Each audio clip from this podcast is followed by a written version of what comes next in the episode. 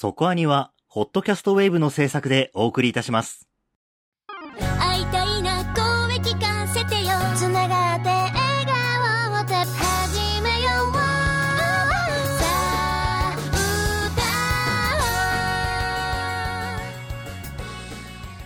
ディープじゃなくそこそこアニメを語るラジオそこアニそこアニ今日の特集は？はい今日は2023年夏アニメ新番組青互い特集になります。えー今回もですねアンケートを募集しました。はいはい。なんかね毎回やるたびにアンケート増えてるんですよね。おおありがたいですね。そうなんですね。で今回特にあの、まあ、2週間あったっていうのもあってちょっとね面白い傾向があったなっていう逆にやっぱこれ1週の方がいいのかなって思いました。おおなんかほらやっぱり見ているタイミングによって今面白いもので応募してきてる感じっていうのもあって、うんうんうんうんで後半の方になるとその前半に入っていた作品の表が伸びないとかね。そういうのもあったりとかしてあこういう風になるんであれば、まあ、まとめて、えーねこう一気に募集した方がいいのかなっても思う部分もあったし、まあ、逆に言うと拾えてる部分もあったりするのかなっていうところもあったりとかして面白いなとは思いましたけど、まあ、今回特別といえば特別なんで一週休みだったからねそのタイミングでねっていうところはありましたけれども、まあ、アンケートのその投稿してくださっている方が増えている、うんまあ普段ねコメントまではいかないけれどでもアンケートだけはっていう方がね、まあ、やるごとに増えているっていうのはありがたいなと思ってます。はい、ということで、はい。今回も皆さんのアンケートをもとに特集をしていきたいと思います。今日の特集は。2023年夏アニメ新番組青互い特集ですノックして新しい扉大丈夫？やってみたら素敵でしょそこアニさあということで始まりました。今日の特集は2023年夏アニメ新番組青互い特集です。はい。スタッフ視聴済み作品数は36作品。投稿が来た作品は9作品となります、えー今回も皆さんの推し作品アンケートをもとに紹介していきます。はい。いや今回はねでもねベスト3ベスト2に関してはもんうダントツな感じで来た感じですかねうんそこ2つがデッドヒートずっとしてる感じでしたよねそうですね本当どっちがトップ取るのかっていう感じで来ましたけれども行きましょう第1位は第1位、私の幸せな結婚。ひひさんからの投稿です。桜が美しく書いてあるアニメに外れなしと信じてやまない私は、公式ホームページの桜の木の下にいるミオと清香のキービジュアルを見て視聴を決めました。第1話からのママ母のいじめの仕打ちは見ていて辛かったのですが、これはシンデレラストーリーだ。いつかミオは幸せになるんだから耐えるんだと自分に言い聞かせ視聴を続けました。そして第3話、初めてのデートで、ついにそのシーンがやってきました。清香が連れて行った呉服屋で、ミオが桜模様の振袖を見て母親を思い出し、動けなくなる。派手な演技はないですが、ミオの笑顔が美しかった。桜柄も良かった。劇伴も静かにしっかりと包み込むように支えている感があって、静かな当たり前に思える幸福にぴったりでした。第3話ですっかり心をつかまれてしまいました。この勢いに乗って最後まで見続けてみようと思います。ありがとうございました。続きまして、小田半世紀さんからの投稿です。第4話まではそれほど異能が発揮されることはなく、ミオと工藤との恋物語に終始しましたから、ここまではキュンキュンしていました。ええ、第4話のラストシーンまでは。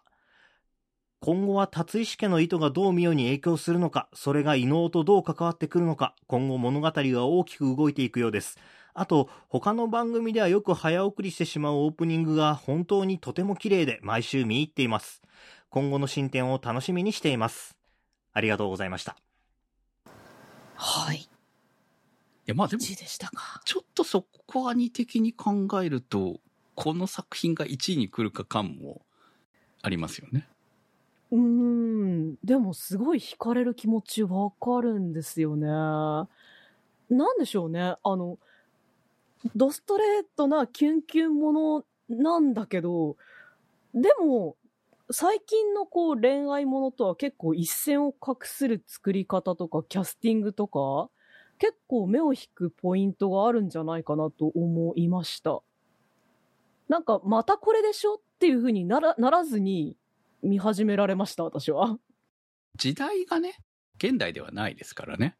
はいはい、はい。まあその、女性の立ち位置っていうのも、やっぱりこの時代だからこそっていうところもあるわけですし、まあね、何よりも、こんな世界観をしながらも、異能というものが存在するという異能力バトルなわけですよ。ね。それ、ちなみに知ってました？私は、この私の幸せな結婚の実写版の予告を映画館で見ていたので、しかもロングバージョンを見ていたので、知ってました。あの、私もなんですよ。ちょっとね、あの、これが良いか悪いかはさておいて、実写版が先にやっててくれたおかげで予備知識があったから、おって思って見始めたところもあったから、なんか、アニメにとってはいい選定になったというか、それがなかったらね、見逃してた可能性もあるぐらいだったかもしれない。まあ確かにですね。その、世界観は知らなかったけれども、逆に、あの、第1話を見て、すげえ気分悪い話で、しかも話つまんやないかってちょっと1話で思っちゃったので、だから、まあ、あの、こんだけ票数が入ってたりとか、あの、ね、そこアニのメンバーの感想がなかったら俺は見てなかったと。あれ、第1話暗すぎじゃない？いや、暗いですよ、めちゃくちゃ。暗いよ。話だけど。いや、もうね、主人公がね、暗いからさ、徹底してさ。まあ、暗くなるのはわかるなんんでですけど。そうね。はい。そうがね。ここまでうんさ、30分かけてこの話しますって、ちょっと1話で思っちゃって。うんで、2話で、清香さんが出てきたら、清香さんは、清香さんで、うわーこれ、こっから、何、普通に会話するまで、話、またやるのか、みたいな感じになっちゃったんですけど、意外とうん早く意外とすぐ好きになってくれたね。良かったって思った。いや、もう、清香さん、かっこいいわ。かっこいいわ。愛されたいわ。結構ね、あの、朴突な人なのかなと思いきや、あの、女性に優しい一面とかがあって、もうキュンとしますよね。うんうん、結構あの、私はあの、原作をちょっとだけ読んでて、原作のあの、宣伝とかも山手線で結構流れてたくらいにはやっぱり人気がある作品だったので、私もアニメ化すっごい楽しみだったんですけど、やっぱりちょっと実写化になった時に、あの、ミオのイメージ、どうしてもやっぱり声が細い感じのイメージを持ってたから、行こう行こうと思いながら、あ映画は行きそびれてて、で、アニメに入ったんですけど、あ、やっぱり、あの、ミオのイメージってこんな感じだよなって思ったので、なんかそういったところでもなんかアニメ声ってこういう声もあるんだなって思いました。いやー、上田玲奈さんですね。うんミオ役。なんて、幸薄そうなというか。でも、素晴らしいよね。あの、うんなかなか、どうせこれから幸せになるんでしょ感のしない声ってなかなかいないと思うんですよ。こんなね、第一線声優さんで。うん。うーん、本当に、本当にかわいそうなんだけど。いや、もうね、腹から喋れって思うぐらいの。はっきり喋れって思うけど、でも、うんうんそこはやっぱりあの、芝居がさ、あの、はいすごい本人は勇気を出してるけど、ここまでしか出ないんですっていうところをやってるから、うんあの、思うけど、多分面と向かっては俺言えないなって思うぐらいの塩梅で芝居してるんで、すごくいいですよね。うん、本当に気づけば上田玲奈さんだっていうこと結構あるので、本当に素晴らしい声優さんだなと思うし、私、あの何に最新話に出てきたお世話になってた花さんが能登さんだったよね、確か。はい、能登さんですね能登さんですね。うん私、いや、これは本当にただの主観なので、私の意見なだけですけど、結構ね、上田玲奈さん出てき出てきた時に、能登さんの、なんていうの、じじ能登さん再来みたいな感覚があったから、なんかそこがね、共演してるのはね、ちょっとね、いつも嬉しいです。素晴らしい。いいキャスティングでした。なんか脇のキャラが、時代感がそうだから仕方がないんですけど、コウジ君もうちょっとなんとかならんのかって思うけど、まいや、でもね、そこね、そう、むしろ清香さんの方があまりに現代的なマインドすぎるとは思うかあ、ら。そうだよね。うん、しょうがないんだと思うしね。でもだからまあ時代っていうものをよくね、その設定の中だからこそ許される感じみたいな部分も含めて、えー描いているなというところに、そのね、異能がどう関わっていくのかっていうのが、まあこれからの物語になっていくんだろうなと思いますし、いいですよね。まあ、これ、本当シネマキトラスが作画ね、制作やっててよかったなって思うぐらい、作画も丁寧で綺麗だしね。とにかく美しい感じで舞は見れているっていうところも、まあ、この作品をより際立たせているんだろうと思いますので。私は実写の方も見たので、その観点で見ると、このアニメの私の幸せな結婚と実写で全然違って、特にそのミオの演技の仕方というか、ちょっとこう、もうちょっと病んでる感じの入ってるじゃない片足突っ込んでるじゃないですか、ミオって。ねいや、もう両足、両足突っ込んでると思うよ。でも実写はその、そういう人ってじゃあいるのか実際にってなった時に、うん。し不自然じゃないようなキャラクター設定だったから、私、こうアニメ見た時に、あ、なるほど、原作はこういう感じなんだって思ったのが一番だったので、なんか見比べてみると、その、より役者さんの演技が、あ、アニメだからこういう風に作れるっていうのもあるんだなっていうのが、発見があってすごく面白かったです。まあ、確かにねこの時代のこういう立場の人、実際に見た人、今の世の中生きてないもん。そうだし、まあ、絵であるか、人であるかっていう媒体の違いに合わせて芝居を変えるっていうのは大いにあり得る話なので、で、まあ、この作品に関しては、こっちの方が合ってたのか、ちょっと原作読んだら私が言うべきではないかもしれないけれど、でも、あの、違和感のないアニメだからこそできるお芝居、アニメだからこそできる絵作り、うん絵作りという強みをちゃんと出してる作そう、品だからちゃんと違違いが出てて、この作品に関しては本当に実写とアニメを両方見比べることでより楽しめる作りになってて、こんなことあるんだって個人的には思っているところ。で、やっぱりその、実写の限界とアニメの限界っていうのもあるんだなっていうのも感じて、その良さをよより両方とも出してる作品だから、こうアニメの良さを知れるために実写を見るっていう不思議な構図も成り立つのかなって思えるぐらいには、興味深く見てますね、私は。はい。まあ、ただ、今見てしまうと、知らなくてもいいことを知っちゃうかもしれないからね。そうね。そうそう、アニメを見た後に見るとちょうどいいぐらいじゃないかなと思このおいますね。芝居のヒロインで、私の幸せな結婚ってタイトルでしょっていうのが楽しみでならんの、ね、いや、もうこれね、普通ラブコメだよね、このね、タイトルね。え、まだラ幸せになれない、ね。なれないこれ。しばらく。はい。まあ非常に先が楽しみですねっていうところで、まあ最後まで丁寧に作ってくれるっていうのはもうなんとなくこれ見ているのでわかると思いますので期待したいと思います。第2位、アンデッドガール・マーダー・ファルス。私、この作品、はい。ランキングに上がってくるまで全くに見てなかった作品だったんですよ。うん。同じく。あそう私は結構絵柄で、あ、これ見ようって思ってたんで、楽しみでした。しばらく1位だったんですよね。で、何なんだろうこの作品ぐらいに思ってて、うん。で、あ、このまま1位で行くんだったら見とかなきゃまずいなということで、うん。えー見始めました。はい。まあ、なるほど。これは好きなタイプの、多分うちのリスナーさんは好きだろうなというタイプの作品だったんですね。フジテレビのあの、プラスウルトラ枠で放送されている作品ということで。いやね、1話がね、結構ね、あの、好き嫌いあるかなっていう感じはあったんだけど、うん。まあ、純粋な探偵ものですよね。だから、ずずっと面白くなりましたね。うん。まあ、一夜はある種、多分このんメインストーリーそのものの、えーうん大事な部分だからあの1話だったっていうことで、2話以降はもう本当に探偵ものとして、そうですね。こういう形式で進んでいく話ですよっていうのがうん。明示されたのは2話から4話そうですねじですよね。。はいうんはい。えー首しかない、えー林道彩はい。が、まあ、探偵だということで、まあ、その付き人として、鬼殺しの真打ち津軽。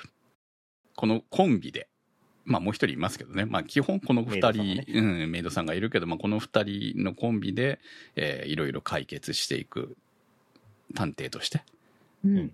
という物語になってます。いや、真打ち、津軽、まあ、真打ちっていうぐらいだからね。落語的なノリが、えーあちこちに入ってるっていうところも、まあ面白くはあるんですけれども。面白い。私好きなんですよね大変そうだなって思っいや、本当ね。そう。まあそういう部分も、あん多分好かれる部分なんだろうなっていうところもあるし、まあ2話から、えー探偵物としては、吸血鬼殺人事件を、うん4話まで、えー4話で解決なんですよね。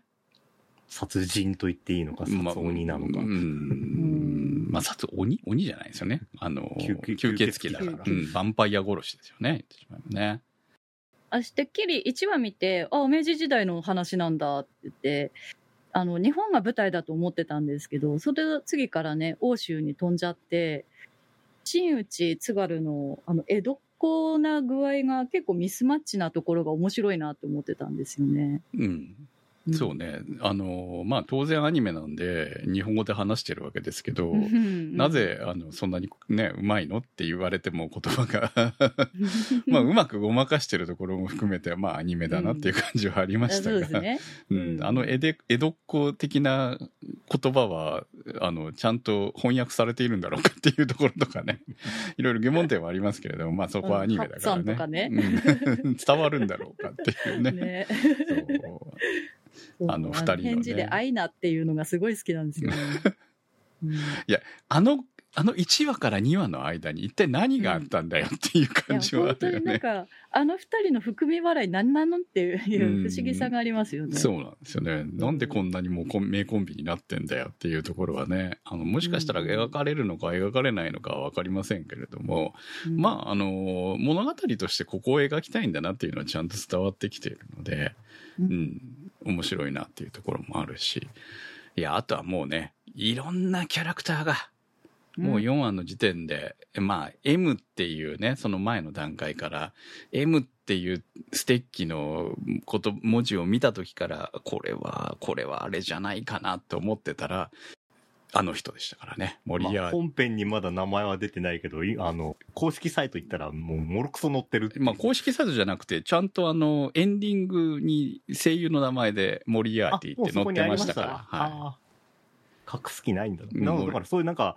ね、あのー有名人出い。てくるんだそうそうですね。もう4話ではルパンの話も出てきましたし、そう、ホームズまあ、の、モリアーティがいるなら、ホームズもいる。るしね。おるやろっていうまあ、ヴァンパイアだったらドラキュラ伯爵の話も出てたし、みたいな、そんな感じで、えーまあ、古今東西のいろんな、オールスター感はあうん、オーりますよね。ルスター感があるので、まあその辺が、えーね、今後の見どころになっていくんだろうなっていうところで、えー非常にね、あの、大人向けに楽しめるアニメなんじゃないかと思います。はい。納得の2位だったかなっていう感じですね。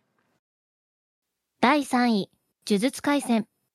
これは僕は原作を読んでなかったので、まあ今も読んでないんですけど、はいはいはい。2期の1話で正直混乱したんですよ。あいきなり主人公が変わってオルガみたいになってますけど。そうそうそう過去編なんだけど、これは急に過去編になるやんっていう感じで、まあ、原作でも急に挟まってたような気がしますけど。ああ、そう、一一緒なんですね、これね。うん。そう。で、ただ、まああの、やっぱり、あの、前の期の時からもそうだったけれども、絵が、絵作りが、まあすごい。いやー、綺麗だし、すごい作がいいですよね。動いてるっていう意味で。うん。っていうのもあるし、で、今ちょうどその過去編が、あの、五条先生と下等の話をやっていて、うん。時系列的には、この今、このやってる2期の序盤と、その次に呪術廻戦ゼロが来て、で、1期が来るっていう順番でいいんですよね。そうですね。はいはい。まあ、こっから下等がどうね、あの、どうしてああなっちゃったのっていうことがわかる。うん、っていうところだったってのもあるし、いや、でもね、あの、3話の終わりと4話、まあ3話の終わりがし結構衝撃的だったので、うん。ああ、この話、こんなひどい話するのねっていうのを、すごい、びっくりしましたね。3話の中盤ぐらいまで明るい話で引っ張ってってたので、おうおう、やる気だなっていう感じだったんですけど、本当にドカーンって突き落とすじゃないですか。うん。で、4話ね、あの、4, 4話ももう作画もすごいし、芝居もすごいし、みたいな、あの、小安さんが結構久々じゃないかなってぐらいに、ハンサムじゃなくていい男みたいな、兄貴系の悪役をやってるので、すごいそこもね。いや、か、やっぱかっこいいな、この人っていうのも見どころがあったし、いやー、五条悟もこれは人気出ますわ、というのはすごいよくわかる4話だったし、オープニングに手拍子が曲として入ってて、そこのオープニングのアニメーションが、その手拍子に合わせてアニメーションの方でも手がパッ、手で、手だけ映ってパチパチ拍手してるっていうのがあるんですけど、それの拍手が何なのかとかも、4話の C パートで分かったりして、すげえ悪趣味だなっていう。胸くそ悪いですよね、あれもね。そう。っていうなんで、まあ、これは、一期見てた人は絶対続けた方がいいだろうし、あの、いや、ここ、これ見るため、4話見るために、一期から見るのは俺全然ありだと思うってぐらいに、今、すごいな。このアニメ、ちょっと抜けてんなって思ってます。そうですね。もうと、とにかく語らない部分で見せるっていうのがすごく上手い作品だなっていうのは思ってたんですけど、本当にキラキラしてた青春がもう戻れない場所に変わってく様っていうのを映像だけで見せ切ろうっていう気概があるので、もう見てるだけでグッとくるというか、圧倒されますね。第4位、無職転生2、異世界行ったら本気出す。まあ、呪術廻戦に続き2期ものということで。今回は、ね、ルーデウスが、かわい、かわいそう。うん。かわいそうでしょあれかわいそうでしょ 作者にいじめられてるよ、あんなの。ルーデウスね、こう、なんていうのかな、男の身として、非常にい感情移入してしまう可愛そさを感じてますよね、今回ね。まあ、感情移入できるかどうかは、あれだけど、うんうんいや、同情するよという。いやいや、だって、一期の最後の流れからすれば、だってほら、一期の最後の流れで、なぜ、そんなことになったのかっていう、まああ、かわいそうだったじゃないですか。一期の最後もかわいそうだったずっと可愛い。なぜ消えてしまったんだっていうのがあったけれども。そうでもそれは1話でな立ち直ったじゃないですか。まあね2。期の。そうそうそうそう。一だから話で。あ、そう、なる、ああ、よかった。1話で、あの、めんどくせえ、あの、うじうじした感じはなかなか次からちゃん普通に見れるわって思ってたら、うん。まあ、まあ、普通に見れてるんですけど次から次に。そう、あの、災、災難というか、まあ、不幸ですよね。まあ、本人の問題もあるけれども、でもよくよく考えてみてくださいよ。ルーデウスっていくつですか？っていうね。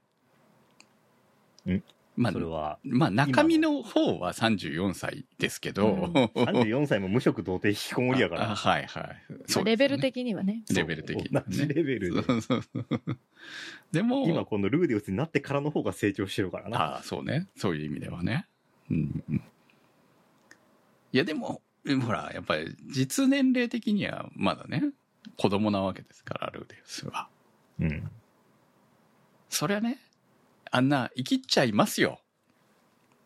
うん いやいや、もうね、サラとの関係はね、もうね、急展開して、急展開したみたいな感じでしたね。ね。いや、俺はちょっとあのサラの、あの、うんできなかった後に別にお前のことなんかどうでもええんやからなみたいな感じの、あれを、あれもちょっとわかんないんですよね。俺は女心が分かってないのかもしんないけど。まあだからサラもそういう意味では若かったっていうことだと思うんですよ。うん。だから結果的に余計なことを言っちゃったと。それはお互い様だったと思うんだけれども、いや、まさかそれであそこまでね、ある種こうね、パーティーとしてうまくできてたのに。やっていけてたのに、仲間の死も乗り越えて。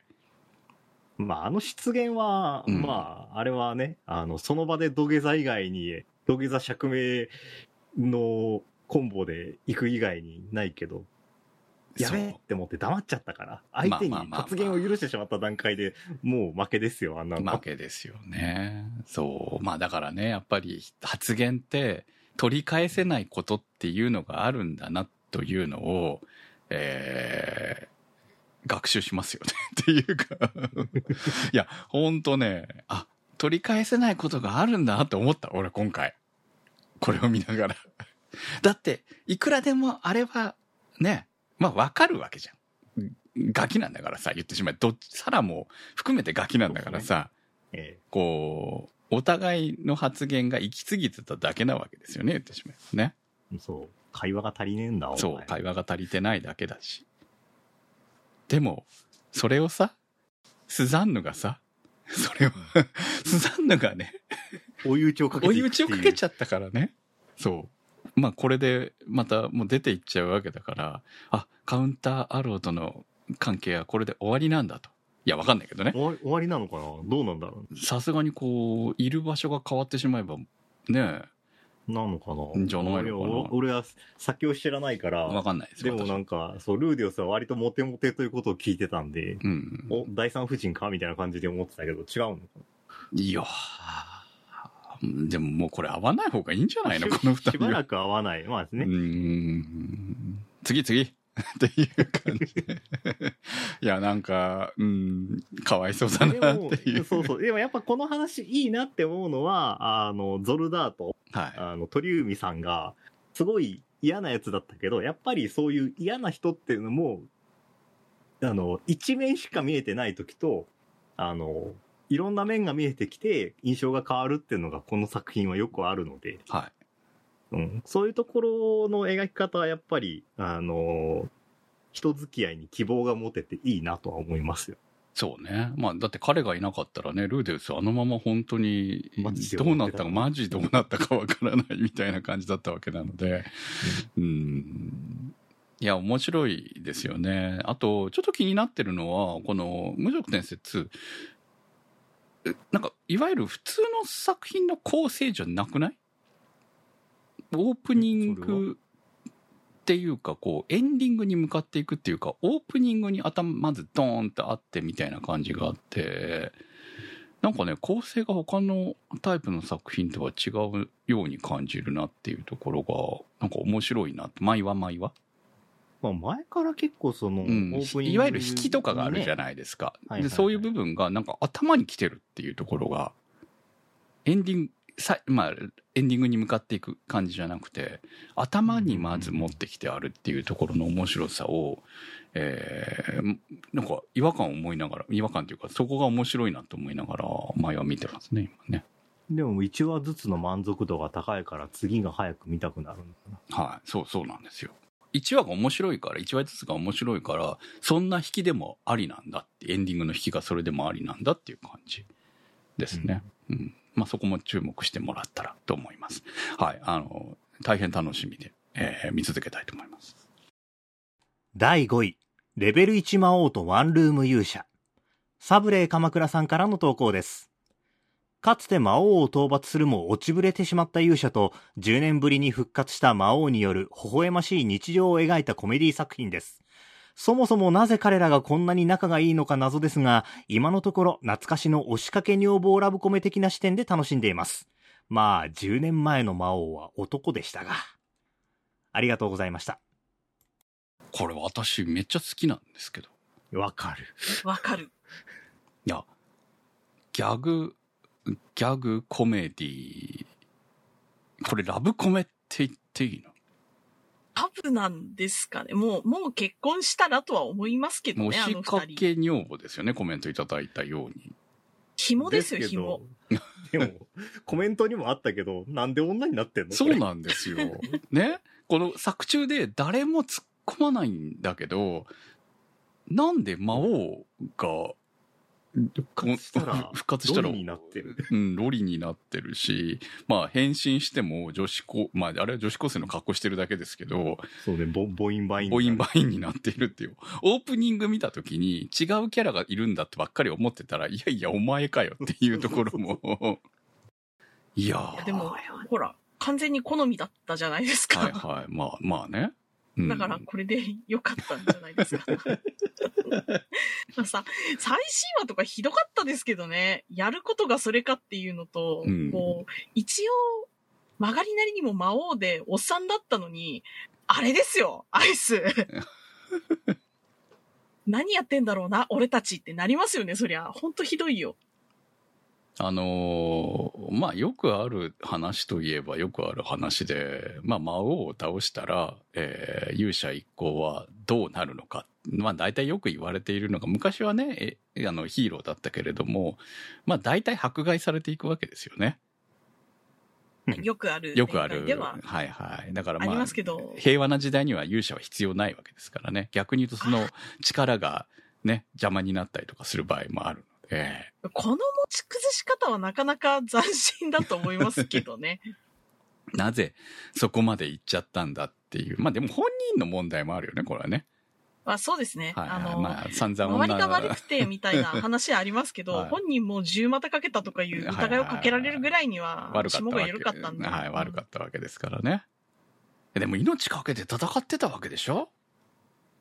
でもスキャンダルはスキャンダルだし、暇になっちゃったら、その、娯楽ってそっちに行くじゃないですか、心配事とかは。はしょしょうがないんですよ。まあね彼が悪いです。い。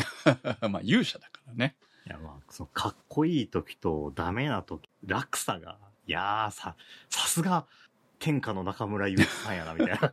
いや全然さ、ね。中村雄一感がないんだよね、本当嘘、めっに。ちゃあるじゃん。いやー、ね、確かに、あの、中村雄一の、すごく美しい時の中村雄一と、すごく汚い時の中村雄一の両方が見れるっていう、素晴らしいアニメだと。思いますけ贅ど。沢やなと思うけど。いや、周りもさ、ね、あの、大空さん、魔王の大空さんも面白いし、で、ひかささんとかも出てるじゃん。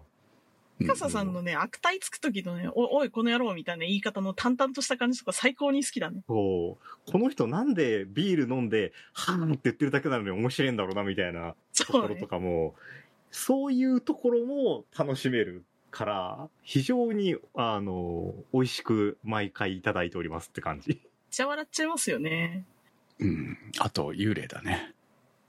幽霊は何なんですかね？それと、幽霊に怯える松岡さんは何なんですかね？神官なのにね。払えないんだっていう。むしろ見えちゃうんですかね？まあ見え、見えちゃったからね。うん。いやー、いや、オープニングからいるしさ、ずっと1話から、あ、あれ、あれ何？何？って思ってたけど、いや、いるけど公式見に行ってもいねえんだよな。いや、だって、そりゃね、いないでしょう。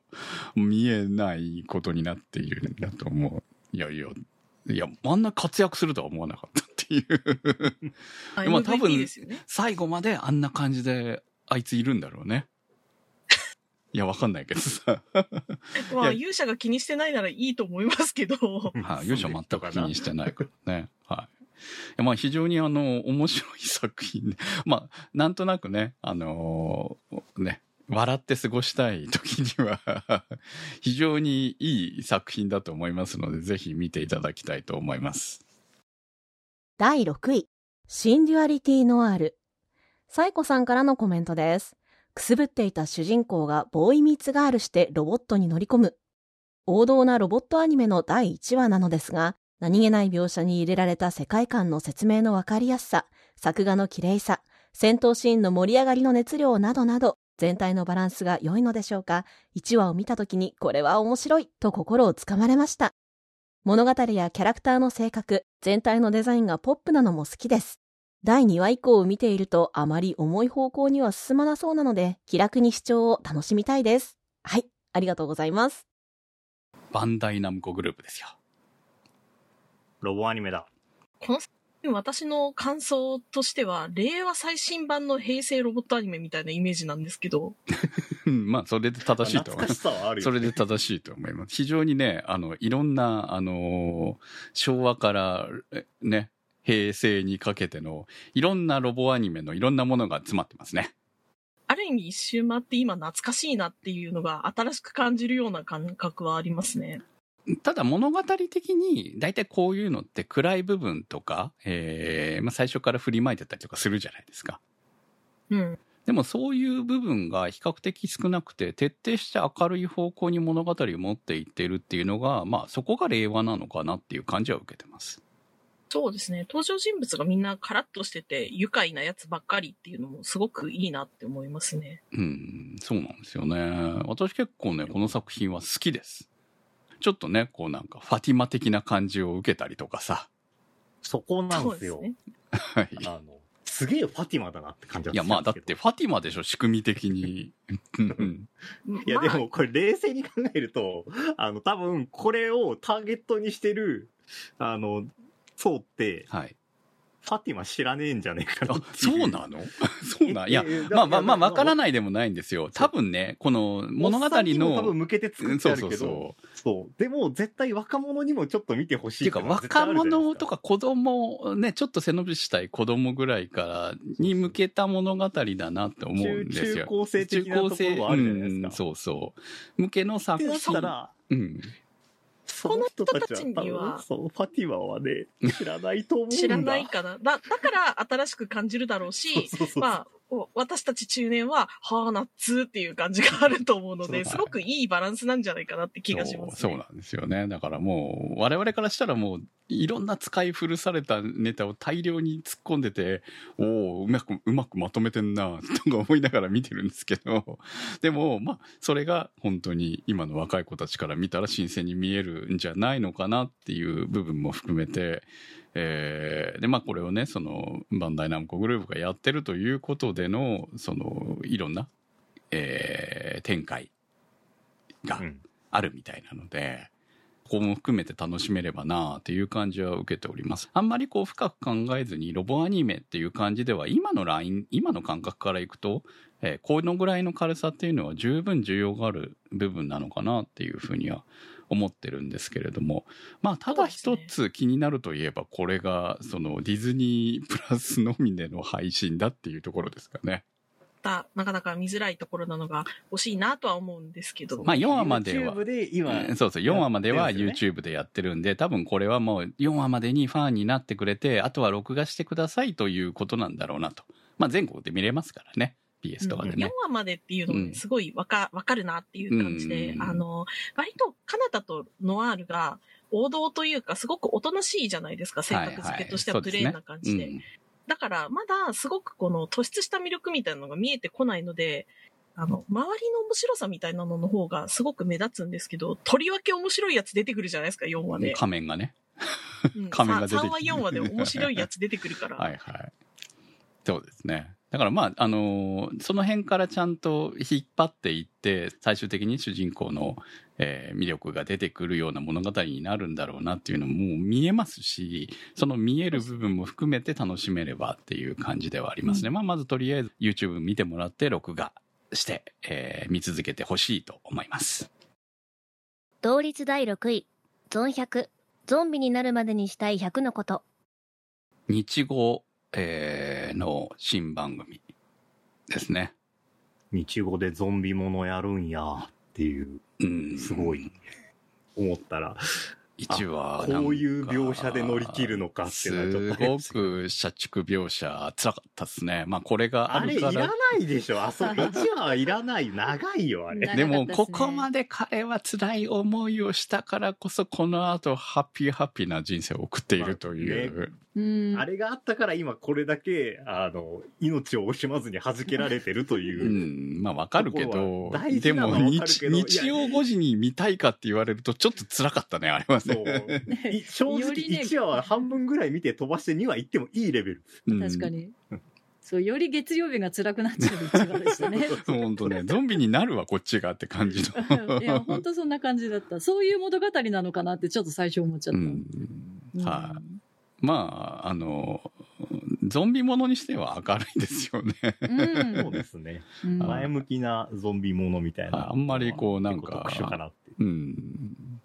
まあ急にでも広がってるから、えっと、これ一体、まあよくありますけど、ゾンビものって何が原因でゾンビになったのはこれ明かされるんですかね？いや、ないでしょ。じゃあな、噛まれたらゾンビになるのはわかんないけど、あんだけ急に増えるわけないじゃ 増えたんだよ。ん。やっぱり。何言ってんだよ、増えたんだよ。はい、わかりましたね。まあ、そのぐらいの感覚で、えー気軽に見るゾンビものが、えーまあ、ポップですからね。色柄、色も含めてね。そうですそうですね。ねであと、これ、あの、2話でちょっと出てきたけど、女の子可愛いんで、はい女の子は可愛い。はい。エンディングにすげえね、巨大なやつもいますし、う。うんんなんかね、エンディング見るとめっちゃ楽しそうじゃないですか。うん。あの雰囲気が出だしてからが本番だから、まだ女装のターンだと思いそうですね。す。うん。早くその時になってほしいですね。そうですね。第8位。自動販売機に生まれ変わった俺は迷宮をさまよう。フェビさんからのコメントです。主に異世界転生お手軽料理系になるかと思いますが、自動販売機に転生、生した自販機マニアのハッコンが主人公ということで、知っている自販機であれば、稼ぎがあれば何でも販売できる面白い設定で、飲み物やおでんなどの食べ物のほか、聖なるカゴ、エッチな本や家族計画まで販売できるとはおみそれしました。まあ、これもより良き理解者であるランミスの存在が大きいです。魔道具技師のヒュールミなど魅力的なキャラが登場し、今後の展開が楽しみです。はい、ありがとうございます。この原作の話はね、以前から聞いていたんですけれども、タイトルだけは。はいいや、こう、異世界転生で、まあこうね、いろいろ、いろんなものに生まれ変わるわけじゃないですか。そうですね。もう、人以外のものにね、どんどんみんな変わっているわけですけれども、はい前に剣とかもありましたね。はい、剣もありましたね。スライムもあるし、はいそしてついに自動販売機かと。あいやいや、自動販売機はさすがに物語がね、自動販売機動けないし、そうそう、どう展開するんだろうってめっちゃ思いましたよ。はあ、持って行ってもらうんだと。ね いやいやいやいや。でもね、これ出落ちだと思うんで、1話で十分じゃんって思うんですけど、いや、うんこれさすがね、売れてる作品って違うんだなって思いました。うんうん。いや、ね、自動販売機ですよ。喋れないし。うん。自動販売機マニアの人もい、まあいるかっていう感じで見てたけど、うんすごい熱く語ってましたもんね。まあだからと、いやね、ある種ずるですよね。自動販売機だけど、ジュースだけ売るわけじゃなくて、自動販売機の違う自動販売機にもなれるっていうのはさ、ああ、確かいに。ろんな自動販売機にこうコストを払えばうんうん。変化できるっていうのは、いや、それはめちゃくちゃ優秀でしょ。うん。今に歩けるようになるんじゃない？近未来の販売機。そう。ねえ。今に話せるようになるんじゃないかと思うんだけど、そこまではいかないのかな。あえてそこは話せないまま行くのかな。うん、どっちだろうって思ってました。当たりとか言いながら話し続けるの。そうそうそう。あの、ランビスが敵に攻撃あが当たった時になんか違うこと言ってたんだよな。そこ大当たりって言えばいいじゃんって思ってたんですけど。まあ、周りのね、キャラクターによって、もちろん物語が面白くなってるパターンだとは思うんですけれども、いや、こういうのって本当どうね、話を転がしていくかだと思うので、私結構毎週大喜利だなと思って見てて、こそうそうそう自動販売機ってこう身近にあるから、うんこう出てきた時で、ああ、それで倒すのかとか、あったな、そんなのみたいなのが結構 出てくるんで、なんか懐かしさもあるし、知らないことを知れる部分もあって、なんかすごい面白いですね。うん。実際の雰囲気がほのぼのしてるから、優しい気分で見れるよね。そうまさかね、こんなに面白くなるとは思わなかったっていうところで、あの、非常に勉強にもなる作品かなと思います。まあ、1話見て、騙されたと思って1話見て、それでいけるそうだなと思ったら多分いける。無駄にね、オープニングとエンディングがめっちゃいい。無駄に見てほしいまあまあまあまあ、本当にいろんな部分で無駄にいいっていうのがこの作品じゃないかと思います。同率第8位。好きな子がメガネを忘れた。フローランカバディさんからのコメントです。まず最初に目を引かれたのが CG 感たっぷりの映像です。綺麗なのはもちろんです。が、まるで小型ドローンを使って上から下から前から後ろからあらゆる角度から主人公たちを捉えていく映像は斬新でした。下手をしたら酔ってしまう人もいるのではと心配になってしまうほどです。肝心の話の方は至ってシンプル。あの視力でメガネを忘れるなんて命の危険すら感じさせられますが、それでも好きな子があんな風に頼って懐いてきたら、そりゃもうたまらんでしょう。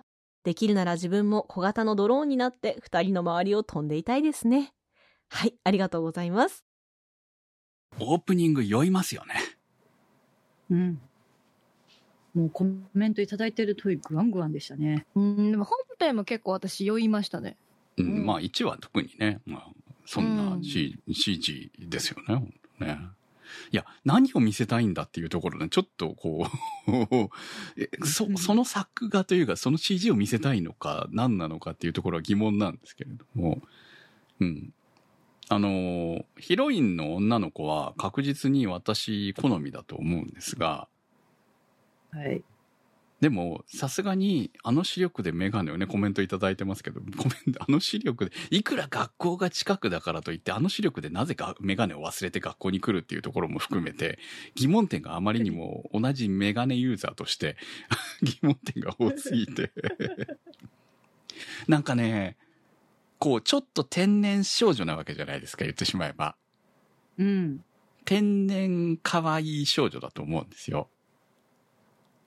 うん。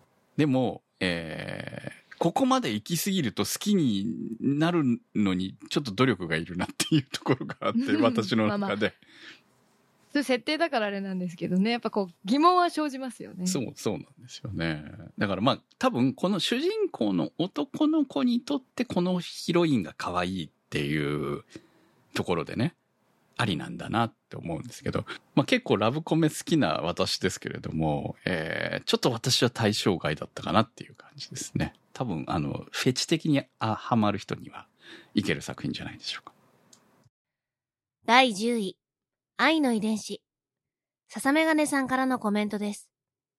AI を題材にしていることもあって、原作が連載されている頃から IT の界隈では話題に上がっていた作品なのですが、当時見ていた時の印象よりも、現代は生成 AI をはじめ、より AI などのテクノロジーが現実味を帯びてきた中で主張する愛の遺伝子は、数年前とはまた違った感覚を与えてくれるのが興味深かったです。このような AI の作品というと、どうしてもディストピア的な内容に偏ってしまう印象を受けているのですが、この作品はそういった荒廃した世界観ではなく、産業 AI が生活の一部として、ヒューマノイドが人間と同じ権利を持って共存している世界として描いているのがとても良くて、未来の物語ではありながらも、今の私たちの生活とどこかでつながっているような地続き感のある意外とありそうでなかった SF のお話がやっぱり面白いなぁと感じています。あと、今回のアニメは無印版の愛の遺伝子だけではなく、続編のレッドクイーンの内容も盛り込まれており、原作と比べながらアニメではどういった構成でまとめてくるのか、その部分にも注目しながら楽しみたいと思います。はい、ありがとうございます。原作は少し前なんですね。そうですね。5、6年ぐらい前にも完結していますね。やはりこう時代感みたいなものもあるのかなとは思うんですけれども、えー、まあ見た最初の印象っていうのは広角機動隊プラスブラックジャックみたいな感じですよね。うん。あの、後半のその、ブラックジャックという言い方が言えて妙だなというのは、なんかね、テンポがね、ゆっくり。別にでも私それ嫌いじゃないんですよ。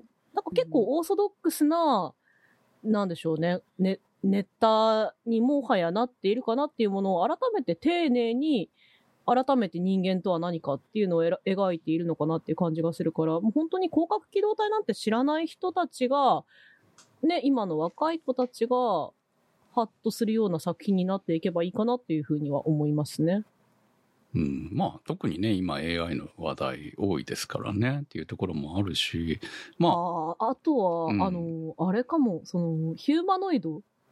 と人っていうのが出てくるけど、私たち世代からすると、ヒューマノイドと人の違いがなんだよのところでまず引っかかっちゃうのかもしれないけど、もう AI っていうものが馴染んだ世代が見るのかと思うとちょっとね、あなんか、ぞ、ぞ、こっちとしてはぞ、ぞっとするというか、そう、もうそこの差は、なくなっていく未来が見えている人たちに向けて作ってんのかなって思ってんの、この作品。まあ今だからアニメ化するってなったらね、そういうことなのかなっていうのは。そうそうそうそううんそう最初に言ってましたよね。なんかインプラントを入れるどうするみたいな話してた時に、なんか物語上では、あのみんな気軽にインプラントを入れるようになってきたっていうセリフがあって、うんうん私はもうその時点でゾッとしたんですよね。わかる。今私だってそう未だにレーシック手術ですよ。怖いと思っちゃうから。ね怖いよね。だからそういう時代になるのかなと思いながら。ねえうん。完全に携帯電話とか最初そんな感じだったんじゃないのって思ってる、うんスマホとかね。うんうんうんうんうん。その感覚であの男の子はインプラントを入れてたわけでしょ。いやー、やだよ、ね私。手に Suica 埋め込むみたいな、未だに怖いよ、とか思っちゃうけどさ。うんねえ。僕はその先の話ですよね。だからこそ、なんか3話になって、うんロボットが出てきたじゃないですか。はいそこでようやく、ちょっと、あ、私たちのラインでもわかるというか、そうそうそう、そういう、あ、そのテーマならわかると思ったけど、でも、もうあの世界の中では、あの男の子、なんだろうな、もう人とヒューマノイドっていうものは同じ、ほぼ同じラインにあって、あの熊の AI をロボットだって認識できてないことが、この子は大丈夫かしら？みたいな、もうなんか段階が一つ増えてるみたいなのが、なんかね、うん、新、新鮮っていうか、面白いなっていうか、あ、これが本当にリアルな未来かもしれないな、みたいな感覚にすらなった。だまあね、私の中からすると、なぜあの世界はヒューマノイドがそこまで存在しているのかっていう疑問点がまだ全然明かされてないんで、作品のそこが中で。ないんですよね、そうそうそう今のところね。そのヒヒューマノイドがいて人人間がいてヒューマノイドがいて人間とヒューマノイドが普通に結婚したりもできるような世界観でありながら、えーそれ以外にいわゆるロボット人と人と同じような形をした、えーロボットも存在するっていうところまで描かれていたのででそのロボットに魂があるのかどうかでヒューマノイドにはあるっていうことなわけですよね。うーん、まあ、あるってなんでしょうねって感じだけど。そうそう。だから人間の魂って何なんだみたいなことにも、こう、突き、ね、突き詰めていけばそういう話にもなっていくしっていうところも、まあ、これがまさに SF なんだなっていうところもあるし、まあ、王道なんですよね。王道なんだけれどもっていうところもあって、まあ、この世界、私としてはもうこの世界が一体どういう世界なんだっていうところの方が今は気になっているかなっていう感じもあるし、うん、でも面白い作どういう品ですね。物語を軸に最終的に進むんだろうってのはすごい今興味あります。今んとこオムニバス感だもんね。そうなんですよね。まあねそうそう。ねあの主人公のお母さんの、なんだ、コピーはいはいはいオリジナルを探してる、どっちで探してるんだっけ？みたいな感じだったけど。うん。そあとはなんか、未知っていうのが出てくるのかなっていうコード AI かな？はいはいはい。でまあ、ただそれで世界が変わるとかいう話ではなさそうだしう、ん。いや、これでも思ったのがさ、ヒューマノイドが、割とその目目の形が違ったりとか、はいはいはい。そういうあの差が一応描写されてるじゃないですか。はいはい。でも、あの、世界観は、ちょっとまあ、今いる僕らの現実のちょっと先ぐらいの、割と近し、近い段階の未来みたいな感じになってて、そこにその、ロボットよりも、あの、心があるとされてるものがいるっていうのは、ほら、あの、正解の紋章とかのアーブとかだって最初はそういう意識なんだったんかもしれないそうですね。あれはね。そう。もともと作られた存在ですからね。そうそう。っていうところでいくと、もうそこに、その、ヒューマノイドがこんだけ普及したのはなんでだとか、そういう理由を疑っちゃうっていうか、考えちゃう段階で、オールドタイプなのかもしれないって。いや、まあね単純に今のね、人口がね、減っているみたいなことからいけばう、ん日本なんかはね、ヒューマノイドバンバン増やした方がいいのかもしれないし、わかんないですよね、そういうのね。そう。SF の面白さっていうところが描かれていくんじゃないのかなと思うので、楽しみにしていきたいと思いますね。同率第10位。ヘルク。更年期中二病さんからのコメントです。王道のファンタジーかと思いきや、ほぼギャグアニメのテイストで、現時点までだと CV 小松美香子によるバミリオのツッコミが一番面白いアニメだと言えなくもないです。でも、油断していると突如不穏な空気になり、次々と明らかになっては、それを上回るように増えていく謎。コメディの皮をかぶったシリアスなドラマに引きつけられます。実は原作の存在すら知らなかったので、私の中では完全にダークホースでした。他の視聴者による感想は原作既読者のものが多かったのですが、幾同音に書かれていたのが、物語が進むごとに面白くなるという声。すでに連続2クールアニメだと公表しているし、原作も完結しているので、最後まで描いてくれると信じて見続けたいです。はい、ありがとうございます。ギャグですよ。ギャグですよ。ギャグですね。里達さんに高松さんですか？いやー、私面白いから見ろって言われて見たんですけど、え、こんな作品なのって感じでしたよ。この段階では、まあ、ギャグですよ。この後いろいろありますけど。うん。いや、まあ、ヘルクが一体何なんだっていうところが、まだまだ疑問点ですからね。うん。一番謎の存在じゃないですか。そうですね。でも、まあ、素直に笑ってみときゃいいっていうところもあって、こそうですねまあちょっとそヘルクに振り回されてる形になってる魔族たちの滑稽な様を見よっていう感じにはなってますけど、やっぱりタイトルになるだけあって、ヘルクが主人公の物語なんですよ、これは。う。うん。まあ、そうでしょうね。原作を読んでる人たちは、めっちゃ押してくるっていうタイプの作品だなっていうのを、他にもね、投稿いただいたコメントにありましたので、ぜひ見て、見続けてほしいという。ただ、2クールだとは知りませんでした。までやるのかなっていう感じはしますけど、はい。どうだろうな。まあでもしばらくはあんちゃん可愛いで見とけばいいと思います。うん。そうですね。間違いなく、あんちゃんかわいい、石田かわいいみたいな感じですかね。そうですね。あの、すごくテンションが、これも銀玉感があっていいなっていう感じですね。だいぶ綺麗な感じになってくるな。そうですね。会話劇のテンポの良さみたいなのがギャグって命じゃないですか。だから、やっぱお上手だなっていう感じがしますね、夫人として。続きまして、仙外となります。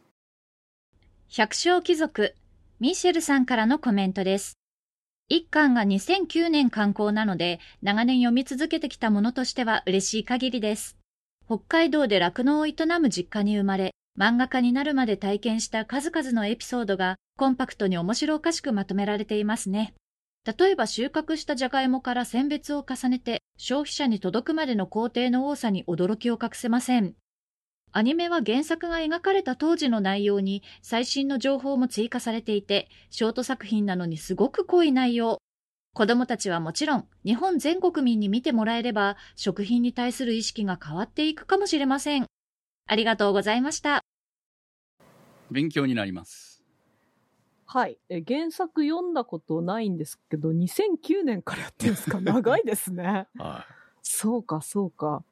いやー、なんかたくましいなーと思うし、私、第2話の、あの、第2話だったっけ？妹へい。の感謝をはいはいはい芋ですね。する？そう。いやおじさんのね芋芋がね、どれだけ大変なのかって、まあ、どれだけね、まあ、捨てられてはいないわけですけど。そうですね。そう。いや、もうマジで確かにな、今日も片栗粉使ったみたいな、でんぷんありがとうみたいな気分になるし。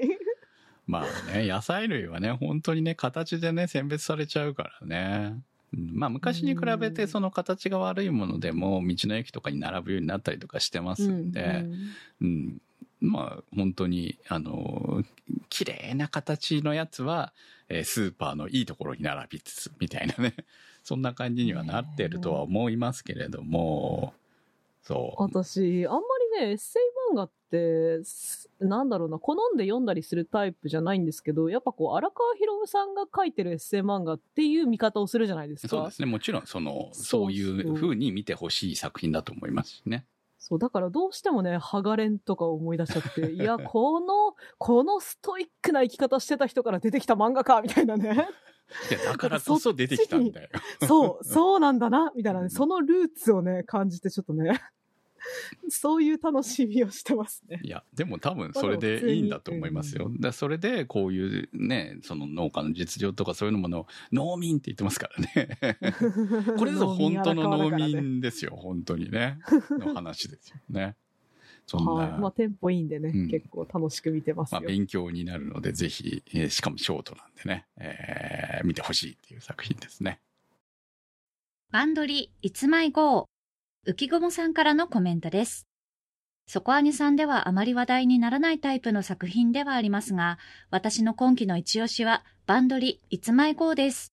今回は新しいバンドグループ、マイゴーの結成の物語です。また新しいバンドグループかと見始めたのですが、ボーカルの高松智の繊細な歌声に、陽宮ひなさんってこんな感じで歌うんだ、と驚いて引き込まれました。初回3話分一挙放送ということもあり、青互いの時点で最新話7話とだいぶ話が進んでいますが、まあなんというかこじれてる、ギスギスしてる。とりあえずバンドを組んでチヤホヤされたい子や、もう一度中学時代組んでいたメンバーでバンドをしたい子、前のバンドの解散がトラウマでバンドをすることに後ろ向きな子、他にも数々の思惑が複雑に絡み合っていて、どう着地するのか、本当にバンドの形になるの？先の見えない展開が面白いです。バンドリシリーズはテレビシリーズとしてはもうかれこれ4回目になり、前の作品を見ていないとスルーしてしまいがちですが、ここから見ても大丈夫な作りになっているので、気になったら視聴してほしいです。ありがとうございました。以上いただいたコメントでした。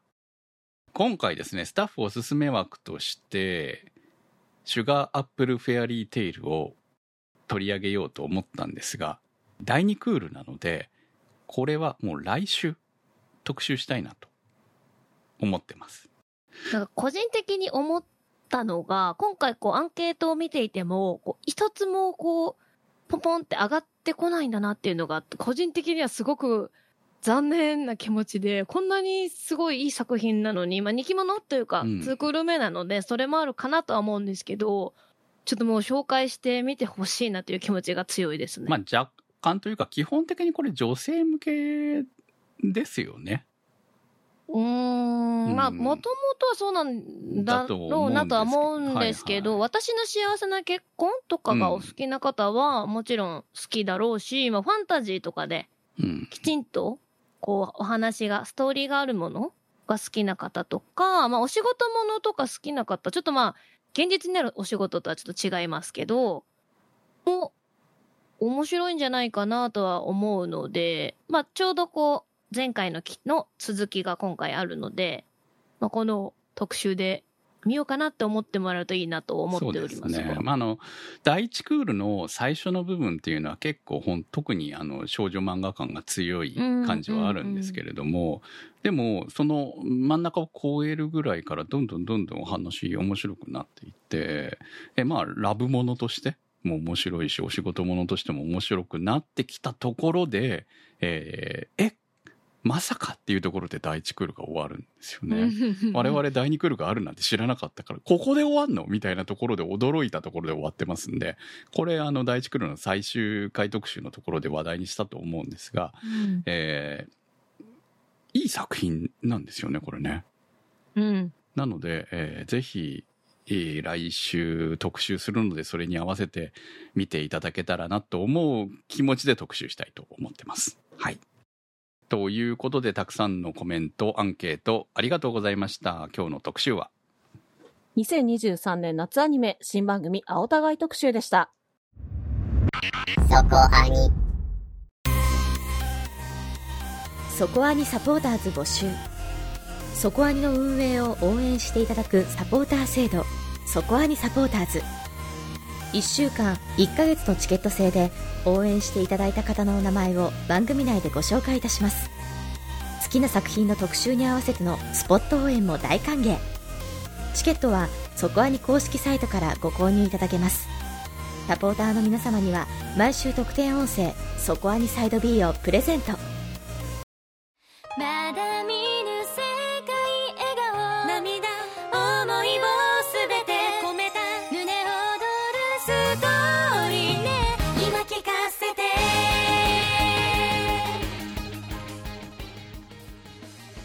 お送りしてまいりましたそこアニです、まあ、今回もねたくさんの投稿いただきましたけれども、えー作品によってはやはりコメントがないのがありましたけれどもまあアンケートでね結構いただいてるので、えー話もしやすかったかなっていう感じもありました。あとラブコメ枠の作品とかもあるんですけれどもこの辺はサイド B の方で話していきたいかなと思ってます。さあ、えーということで来週の特集は先ほどお話ししました。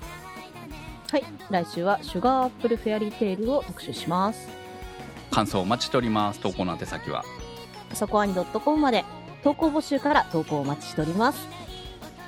2023年夏アニメ新番組青田買い特集は立ち切れ線香さん青梅財団さんマキさんニワッチさん爪新さんメガネ属性ノットイコール負け属性さんタケさんシリコンの谷のシカチカさんスイスイさんヒヒさんニコニャンさんシスカさんアビマルさん更年期中二病さんキラメさん直輔さんサイコさんのサポートにてお送りいたしましたサポーターの皆様には毎週アフタートークそこアニサイト B をお届けいたしますはい、ちょっとお知らせです。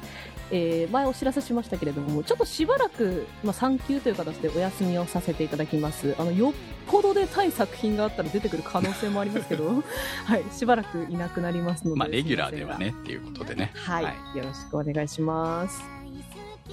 それではまた来週お会いいたしましょう。お相手は私くむと。なせひとみと、タマと、小宮明人米林明子と。宇宙世紀仮面でした